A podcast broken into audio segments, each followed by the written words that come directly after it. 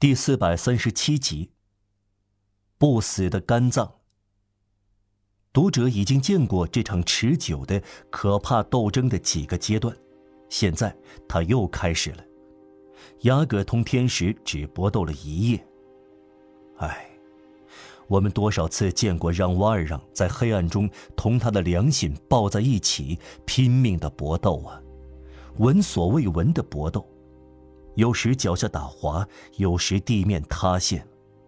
这颗良心热衷于善，多少次把他抱紧，向他攻击；无情的真理多少次用膝盖压住他的胸膛；多少次他被光明打翻在地，向他求饶。主教在他心上和内心点燃的无情的强光，多少次。在他想闭目不看时，硬把他照得眼花缭乱。多少次他在搏斗中重又挺起身来，靠在岩石上，倚仗诡辩，在尘埃中拖来拖去。有时将良心压在身下，有时被良心掀翻。多少次他含糊其辞，在自私的、似是而非的狡辩之后，听到愤怒的良心在他耳边高喊：“耍阴谋，无耻之徒！”他倔强的思想，多少次在明显的职责压力下痉挛的挣扎，抗拒天主，渗出冷汗。有多少暗伤，只有他感到流血。他悲惨的一生有多少创伤？多少次他站起来时鲜血淋漓、伤痕累累、精疲力竭，获得启示，心中绝望，心灵平静。他被打败了，却感到是胜利者。他的良心使他分崩离析，折磨他和痛打他，踏在他身上。可怕，发光。平静，对他说：“现在，你可以问心无愧了。”唉，经过这样悲苦的搏斗，获得的是多么悲凉的平静啊！但这一夜，让瓦尔让感到进行的是最后一场搏斗，提出了一个令人心碎的问题：命运不是笔直发展的。他在命定的人面前，不像笔直的大路那样伸展，他有许多死胡同、幽暗的拐弯令人不安的岔道口。让瓦尔让这时在最危险的岔道口停下来，他来到善与恶的最后交叉路口。黑暗的交叉路口就在他眼前，就像他已经遇到过的痛苦波折一样，这次。仍然有两条路摆在他面前，一条诱人，另一条令人惊恐。走哪一条路呢？令人惊恐的一条，就是每当我们注视黑暗，会看到神秘的手指引的路。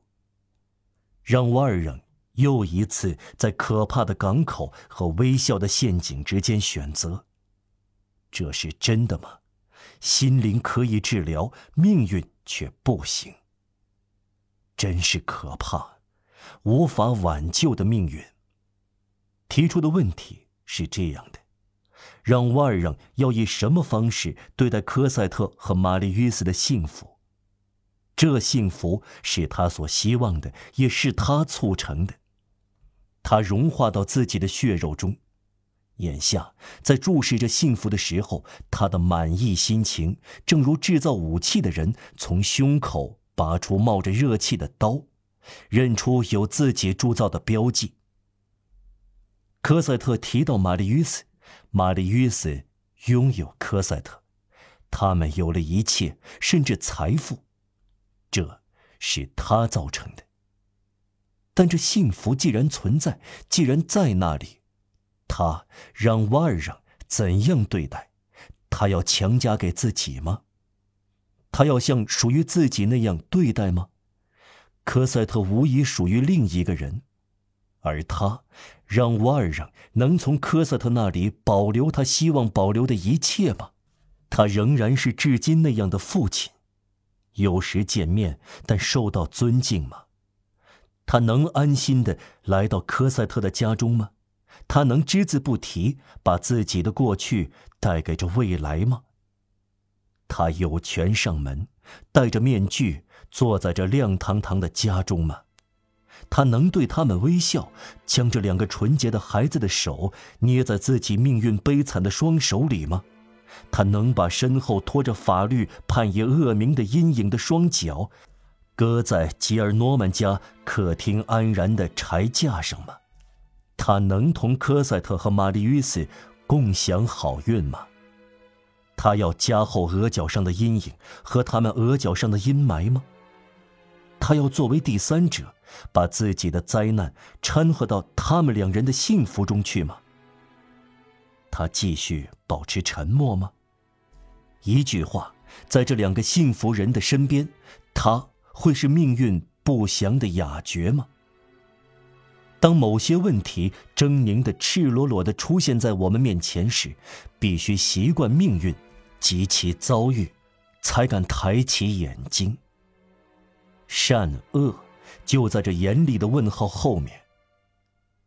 你会怎么做？斯芬克斯这样问道。让瓦尔让习惯这种考验，他注视斯芬克斯。他从各方面考虑这个无情的问题。科赛特这可爱的生命，是这个遇难者的木筏，怎么办？抓住他还是松开他？如果抓住他，他就摆脱灾难，又见到阳光，让苦水从衣服和头发淌下来，他就得活了，能活下去。他松开吗？那就是深渊。他这样痛苦的思索，说的确切点，他在搏斗。他愤怒地冲进自己的内心，时而反对自己的意愿，时而反对自己的信念。能够哭泣，对让瓦尔让来说是一种幸福，这也许会使他清醒一点。但来势汹汹，一场比从前把他推向阿拉斯更猛烈的风暴，在他心中爆发了。回眸往昔，面对现在，他做对比。他在呜咽，眼泪的闸门一旦打开，他悲痛欲绝，他感到自己迈不开步。